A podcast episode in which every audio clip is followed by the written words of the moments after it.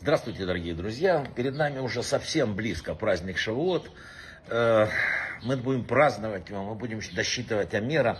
Это великий день, мы сейчас о нем поговорим, но сначала о том, э, что Творец весь год нас вел к этому празднику. Он не хочет нас наказывать, он хочет нам помочь, он хочет, чтобы мы делали то, что надо.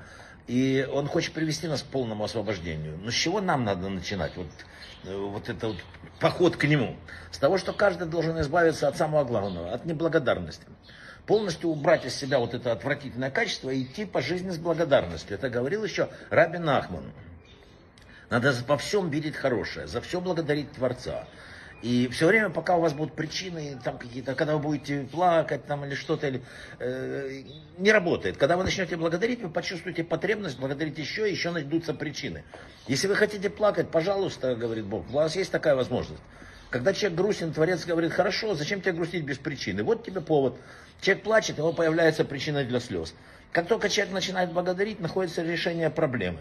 Нытье приводит к самым большим проблемам, пишет самые, все самые великие мудрецы. Как начинается утро э, по закону? Благодарю тебя, Всевышний, Маде, Ани, Лефанеха, за что? Что дал мне жизнь, что я могу видеть, что утром руки посмотрел, тело работает. То есть так ты постепенно научишься контролировать радость и придешь к тому, что Бог от тебя и хочет. Перед нами образ любимца Бога, великого царя Давида, и как он жил. Наши мудрецы сказали, что ну, никто не помните, там постоян, постоянные преследования, с детьми проблемы, с этим, с женами, бесконечное количество проблем. Мы читаем что? Мы читаем э, книгу Рут «Праздник Шавот». Чему это нас учит? Потому что Тору можно получить только через, к сожалению, через э, страдания и лишения. И Рут и Давид, которых мы вспоминаем, э, пришли к своему величию через лишение. Давайте посмотрим, кто был Давид. Сильнейший царь, благочестивейший, скромнейший, там, псалмы написал, любимец царя, я не знаю, и все же. Никто почти не страдал так, как э, царь Давид. С самого рождения ему достались только горе и страдания. Почему? Это должно нам объяснить. Это ведь любимец царя. Это любимец Бога любимый царь его и такая жизнь. Это показывает нам, что это мир испытания. Именно на примере вот этих великих людей нам показывают, ребят, да если я его люблю, и он так живет, поймите правильно, это мир испытания. Награда ждет в конце. Поэтому мы читаем о любимцах царя. Кого любит, того и бьет, сказано. Мне подумает, лучше бы не любил. Да? Ребенок также рассуждает. Когда у него отбирают конфеты или там опасный предмет, или заставляют учиться, это явное надругательство над ним. Но мы-то знаем, что это ему на пользу. Шавот это спасательный круг написано. Спасательный круг, самый возвышенный 24 часа в году. Каждый должен знать, что с наступлением праздника Шавуот мы получаем сверху такую, ну, спасательный круг. И не просто. 24 часа, особенно написано первые 5 часов праздника. Да? Можно написано молитва избавиться от всех бед, от страданий, снять любой любые проблемы снять, душевные, там, физические, любые. Это написано, что это самый великий день в году.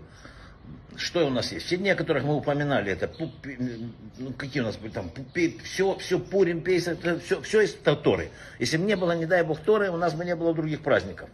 Книга Заар пишет, что самые возвышенные это 24 часа в году, когда человек может удостоиться самых великих чудес, это вот этот праздник Шавуот.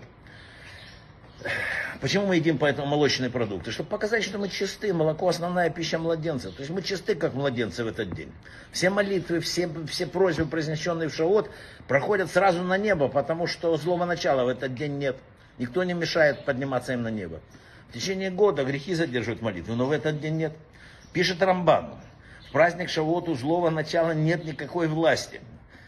Поэтому в течение года мир судится четырежды. В Пейсах относительно урожая, зерна в Шавот относительно плодов, в Рошашана перед, э, люди проходят перед ним как овцы, сказано в Тегелим, и в Сукот э, относительно воды. То есть это еще один день суда.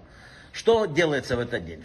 В канун праздника до захода солнца зажечь обязательно свечку за царя Давида и свечку за Балшемтова, за поднятие их души, потому что этот день, э, это день их Йорцет.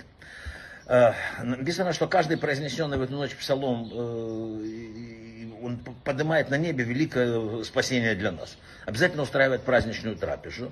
Зар говорит, что тот, кто бодрствует ночь праздника Шавуот, записывается в памятную книгу царей. Аризаль говорил, что, зная, кто не будет спать в Шавуот э, и учить Тору, ему обещано, что в этот год он не, идет, не уйдет из этого мира и обязательно его проживет. Что еще? В книге Зар написано, если бы знал человек, что происходит на небесах в эту ночь, и какая награда ожидает его, то он не спал бы в эту ночь никогда. Шавот читают э, Мегилат Рут, и говорят мудрецы, кстати, чтобы просто, что это появление царя Завида, что Тамар, мать Переса и Зераха, это Гильгуль Рут, она перевоплотилась. Вот такой замкнутый круг. Поэтому радость, уверенность, и тогда будет хороший праздник. Брахава от